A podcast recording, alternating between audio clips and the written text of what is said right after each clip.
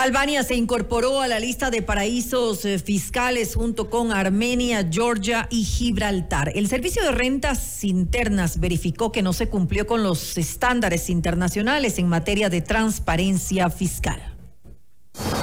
Esta es la entrevista de Fausto Yepes, hoy con... Estamos en los estudios de FM Mundo con el economista Damián Larco, director del Servicio de Rentas Internas, para hablar sobre la recaudación tributaria y también la inclusión de Albania a la lista de paraísos fiscales. Este con el tema que comenzamos. Economista Larco, gracias por estar con nosotros. Bienvenido. Muchísimas gracias por la invitación. Se ha regresado, se ha regresado, insisto en este término, Albania a la lista de paraísos fiscales. ¿Por qué? ¿Cuáles han sido los incumplimientos? Se habla de una información no efectiva. ¿Por qué? Sí, bueno, primeramente ¿Qué es un paraíso fiscal para la ciudadanía? Eh, son países que tienen una baja o nula carga tributaria y que los controles tributarios son, son mínimos.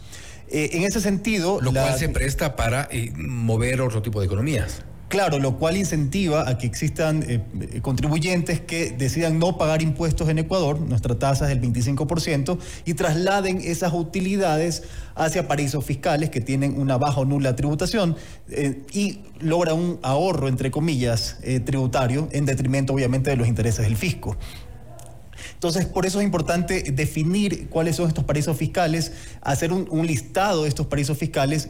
¿Por qué? Porque la administración tributaria aumenta sus controles cuando existen activos en paraísos fiscales u operaciones con estos paraísos fiscales. Ahora, ¿cuál es el efecto? Primero, primero ¿cuántos paraísos fiscales tenemos registrados nosotros? El listado actual tiene más de 70 jurisdicciones consideradas paraísos fiscales.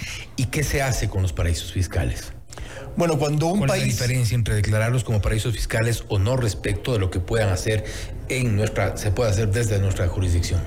Bueno, cuando un país es considerado paraíso fiscal, existen varias eh, restricciones o aumentos de, de, retenciones. Por ejemplo, cuando se hace un pago al exterior, eh, a una compañía que no esté domiciliada en paraíso fiscal, la retención es del 25%. Sin embargo, si está domiciliado en un paraíso fiscal, esta retención aumenta del 25 al 37%. ¿Por qué? Porque hay una presunción, hay una presunción de que se estarían trasladando utilidades hacia ese paraíso fiscal y por eso aumenta la retención. Por eso también es importante identificar los paraísos fiscales. Luego también los controles en las operaciones aumentan, los controles tributarios por parte del Servicio de Rentas Internas. ¿Por qué? Porque se presume asume que eh, la operación o eh, la transacción que existe en este paraíso fiscal es realizado como si fuera entre partes relacionadas. Entonces allí hacemos controles muy específicos, muy rigurosos, exhaustivos sobre estas operaciones con los paraísos fiscales. Ahora bien, este eh, y, y, volvemos a la parte inicial. Se ha regresado a Albania porque en septiembre del 2022, no sé si me corrige, pero fue eliminada de la lista de los paraísos fiscales Albania y hubo ciertos compromisos asumidos en el gobierno del presidente de entonces, Guillermo Lazo, compromisos que no han sido cumplidos. Bueno, eh, nosotros en Ecuador tenemos una normativa legal que establece tres condiciones para que un país sea calificado como paraíso fiscal o no. Si se cumplen dos de estas tres condiciones, automáticamente debería ser incorporado en el listado de paraísos fiscales. ¿Cuáles son estas tres condiciones? Una es que eh, este país no eh, permita que existan compañías de papel en la jurisdicción, es decir, compañías que no realicen una actividad económica sustancial dentro de esa jurisdicción. es decir, puede ser una compañía que no tenga activos, que no tenga empleados, sin embargo es una compañía que genera rentabilidad porque se, traspasarían utilidades a esa, a esa compañía.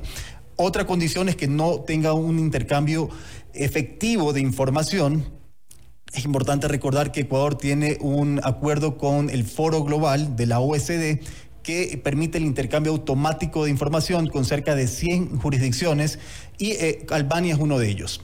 Y luego tenemos eh, la tercera condición es que eh, la tarifa de impuesto a la renta de ese país sea inferior a un 60% de la que rige en Ecuador.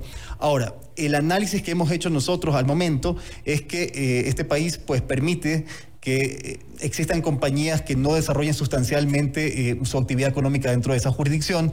Lo segundo es que el, este acuerdo de intercambio de información que tenemos hay un reporte a la fecha que indica que ese, eh, ese intercambio no es satisfactorio. Albania no cumple satisfactoriamente con el intercambio de información. Satisfactoriamente, ¿qué tipo de reportes han recibido respecto de Albania? Como le decía, la OSD, el Foro Global, que es un organismo de la OSD, hace esta, esta, este intercambio de información, es el que regula el intercambio de información y constantemente evalúa que los países intercambien de forma adecuada eh, esta información. Y el, último reporte que tenemos es que Albania no comparte o no, no comparte eh, de esta información de forma satisfactoria. Es un reporte internacional, no lo hacemos nosotros. Exacto, y de acuerdo con lo del foro global, pero y omite información, y envía información equivocada, quizá incompleta. La información es incompleta, no es, eh, no es la adecuada que se requiere para los controles que debe hacer la administración tributaria. Entonces, como no cumple esta condición de un intercambio efectivo de información, es que hemos eh, decidido reincorporar a Albania en el listado de paraísos fiscales, que fue sacado del listado en octubre del, del año 2022 durante la administración de Guillermo Lazo.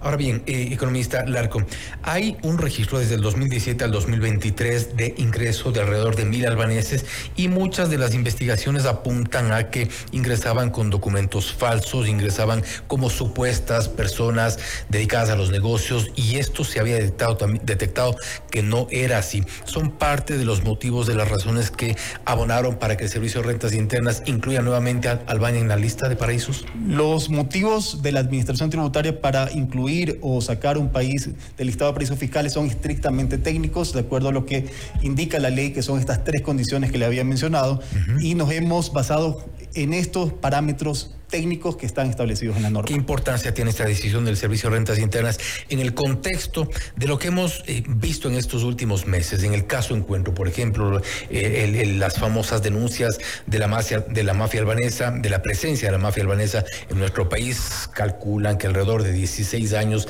desde que se permitía el ingreso eh, de, ciudadanos de, de, este sector del mundo acá.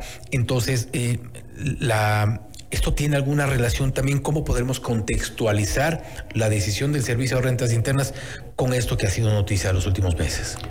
Bueno, la disposición del presidente Daniel Loboa es un combate decidido en contra del crimen organizado, la evasión tributaria. Y en este sentido, eh, nosotros como Servicio de Rentas Internas, por disposición del presidente Daniel Loboa, hemos hecho un convenio con eh, el Servicio de Rentas Internas, la UAFE, el Ministerio del Interior, el Ministerio de Gobierno eh, y la, la para trabajar en forma conjunta en contra de estos delitos financieros. Nosotros, eh, como parte de la Administración Tributaria, lo que combatimos es la evasión tributaria y por eso ha sido importante actualizar el listado de paraísos fiscales. Ahora, en este...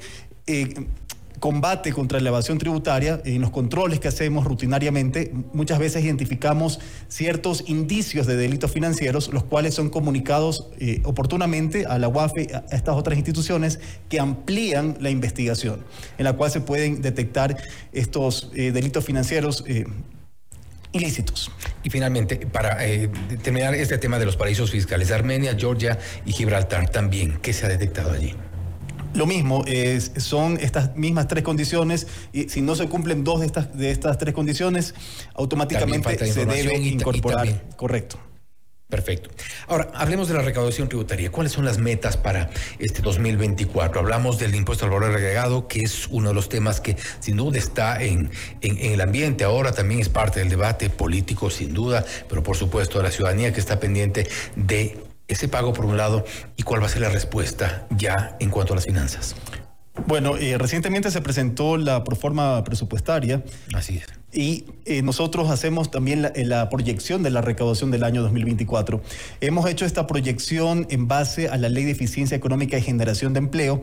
Y es importante destacar aquí que cuando nosotros recibimos la administración del Servicio de Rentas Internas, la proyección de la recaudación del año 2024 eran mil millones de dólares menos con respecto al 2023. ¿Qué hicimos nosotros? Es el presidente Alino Boa pues presenta la Ley de Eficiencia Económica y Generación de Empleo en la cual mediante básicamente eh, dos eh, regímenes, el régimen de autorretención que aplica a las 510 empresas más grandes del Ecuador, mediante este régimen eh, estas 510 empresas contribuyen con 1.300 millones de dólares. Y luego tenemos la remisión de los intereses, multas y recargos con los cuales estimamos recaudar cerca de 900 millones de dólares. Entonces, mediante estas medidas es que logramos que la proyección de la recaudación del año 2024 sea superior a la del año 2023 en 5 puntos porcentuales. La proyección del año 2024 es que vamos a recaudar 18.300 millones de dólares y la recaudación del 2023 fue de 17.419 millones de dólares, es decir, un crecimiento del 5%. Es importante destacar que estas cifras que les acabo de mencionar no incluyen las medidas que se adoptan en la ley para enfrentar el conflicto armado interno, la crisis social y económica. Que que ver con el impuesto al valor agregado y las contribuciones especiales.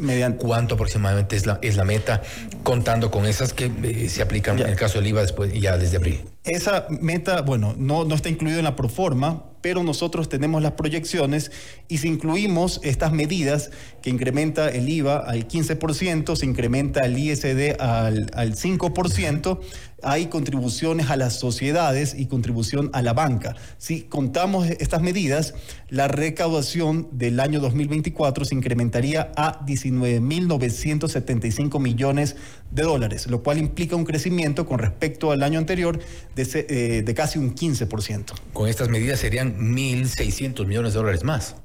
2.500 millones de dólares más con respecto a lo recaudado en el 2023. A la de los ah, con respecto a lo, con respecto a la proyección sin esta sin la ley para enfrentar el conflicto armado interno es correcto. Son 1.600 millones de dólares más.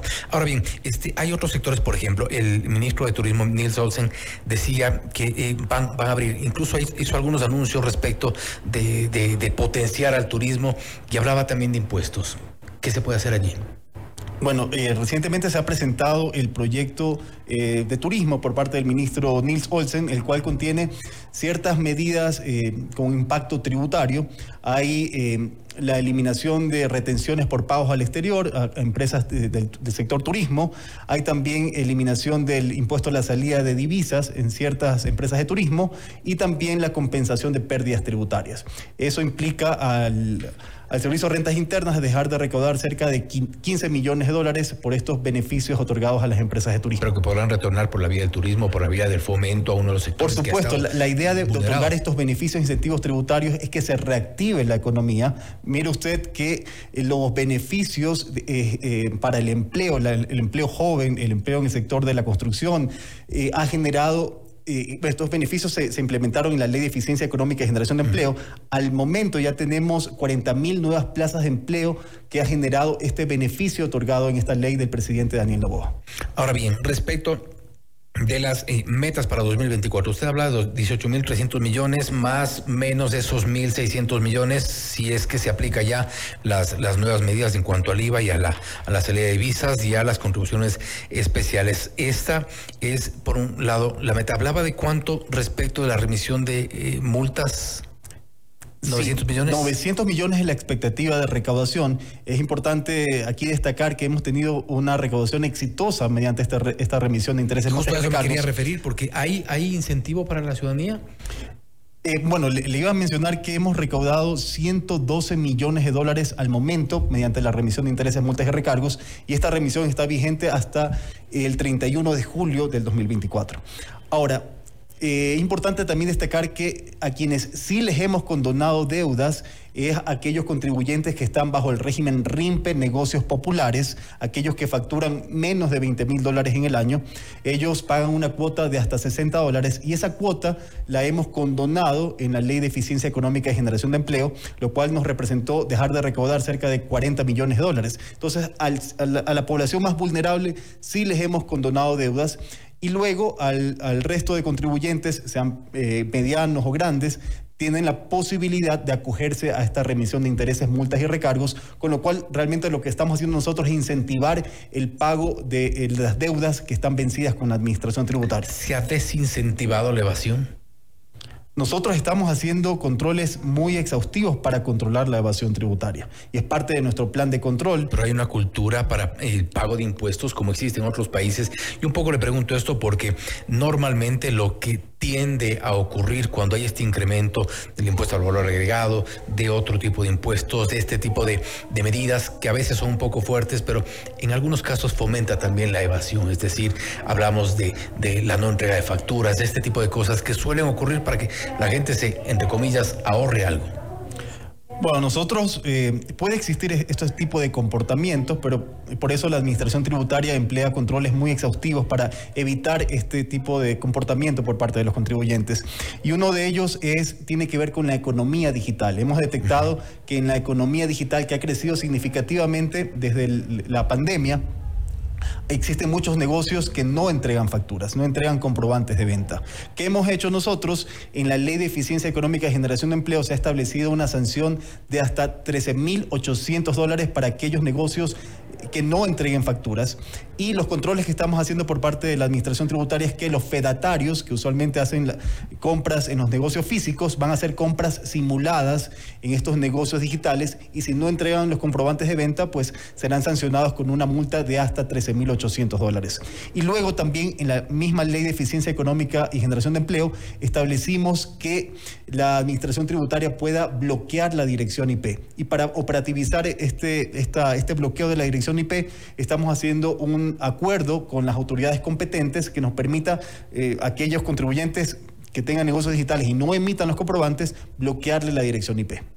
Importante el fomento de la cultura tributaria y también importante, por supuesto, la respuesta de las autoridades. Economista Larco, nuevamente gracias por haber estado con nosotros. Muchísimas gracias por la invitación. Gracias. Y el economista Damián Larco, director del Servicio de Rentas Internas, hablando sobre la recaudación tributaria que para este 2024 se ha proyectado en 18.300 millones de dólares, sin contar con las medidas recientes del incremento del IVA, el incremento a la salida de visas y también las contribuciones especiales. Por eso se estima será un incremento adicional de recaudación sobre los 1.600 millones de dólares. No obstante, también hemos conversado sobre la inclusión de Albania a la lista de paraísos fiscales. También están Armenia, Georgia y Gibraltar. Los controles serán más exhaustivos y también el cruce de información con otras instituciones, como por ejemplo la Unidad de Análisis Financiero y Económico. Esto es Notimundo Estelar, siempre bien informados. Noticias, entrevistas.